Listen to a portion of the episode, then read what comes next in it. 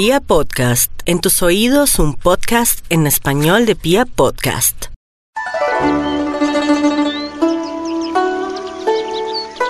Lejos, muy lejos, en una ciudad de China, un joven llamado Aladino se pasaba todo el día jugando con sus amigos. Su padre, un humilde sastre, trató de enseñarle el valor del trabajo, pero Aladino se negó a ayudarlo. Incluso después de la pérdida de su padre, Aladino prefería estar en la calle vagando que ayudar a su madre a ganarse el sustento. Un día, un extraño muy adinerado se acercó al joven y al verlo sin propósito en la vida quiso engañarlo. Tu padre, Mustafa, era mi hermano. Yo soy tu tío, le dijo el extraño a Aladino. Aladino, siendo muy ingenuo, llevó al hombre a su casa. Mustafa nunca habló de un hermano, dijo la madre de Aladino al hombre. Viajé por el mundo por cuarenta años, respondió el hombre. Fue tanto el tiempo y la lejanía que mi hermano se olvidó de mí. Permíteme viajar con mi sobrino y haré de él un hombre muy próspero. La madre, con la ilusión de ver a su hijo convertido en un hombre de bien, aceptó la propuesta. Al día siguiente el hombre llevó a Aladino a un bosque aparcado de la ciudad y preparó una fogata arrojando en ella un polvo extraño. De repente, justo bajo la fogata, se abrió una gran zanja en la tierra.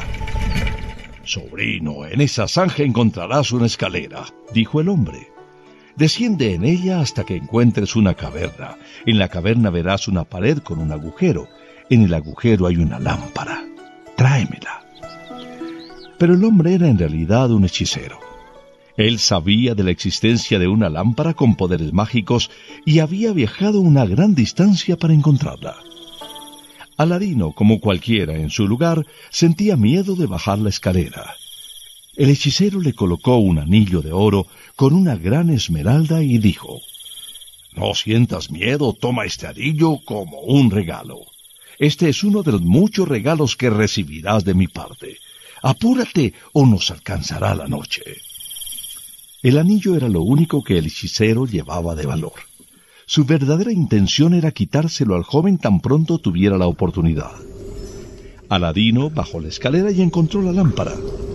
Cuando comenzó a subir escuchó al hechicero decir entre dientes, Cuando ese chico me entregue la lámpara lo encerraré para siempre.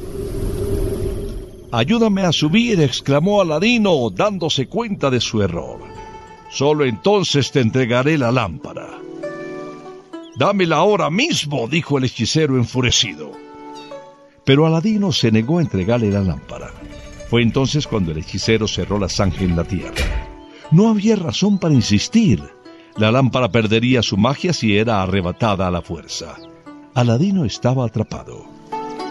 Sin recordar que llevaba el anillo, Aladino frotó sus manos para rezar cuando de la nada apareció un genio. Soy el genio del anillo, dijo. ¿Qué puedo hacer por ti? Quiero volver a casa, respondió Aladino asombrado. Al instante Aladino se encontraba en casa. Él le contó a su madre lo sucedido y le mostró la lámpara. No comprendo por qué ese hechicero tenía tanto interés en esta sucia lámpara, dijo Aladino, y comenzó a frotarla para limpiarla. En un segundo apareció otro genio, mucho más grande que el genio del anillo. Soy el genio de la lámpara, dijo. ¿Qué puedo hacer por ti? Tráenos algo de comer, respondió Aladino sin dar crédito a lo que veía. El genio desapareció. Luego regresó con platos de comida. Aladino vivió cómodamente con su madre, hasta que un día vio la hija del sultán y se enamoró de ella. Con la ayuda del genio de la lámpara, llenó un baúl con las más finas joyas y las envió con su madre al palacio. Este presente de parte de mi hijo, Aladino, le dijo la madre al sultán. Él desea casarse con su hija. ¡Qué extraordinarias joyas! respondió el sultán. Pero tu hijo debe darme muchas más. Cuando considere que recibí lo debido, le daré el consentimiento para casarse con mi hija. Nuevamente, con la ayuda del genio, Aladino envió más baúles llenos de joyas al palacio. El sultán estaba dichoso. Aladino le pidió al genio que le diera un palacio. No pasó mucho tiempo antes de que Aladino se casara con la princesa. Él guardó la lámpara en el palacio, pero no le habló a la princesa de su magia. Pronto las noticias de la boda de Aladino llegaron a oídos del hechicero. A la mañana siguiente, disfrazado de mercader, salió a la calle pregonando.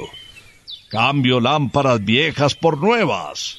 Cuando la princesa se enteró, salió de inmediato a cambiar la lámpara vieja y sucia de Aladino.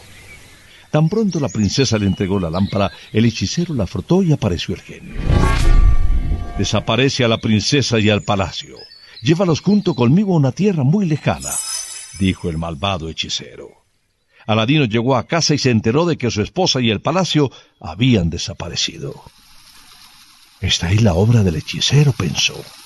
Desconsolado se sentó en las orillas del río y lloró. Al frotarse los ojos con las manos, frotó también el anillo mágico. El genio del anillo apareció. Devuélveme a mi esposa y mi palacio, exclamó Aladino.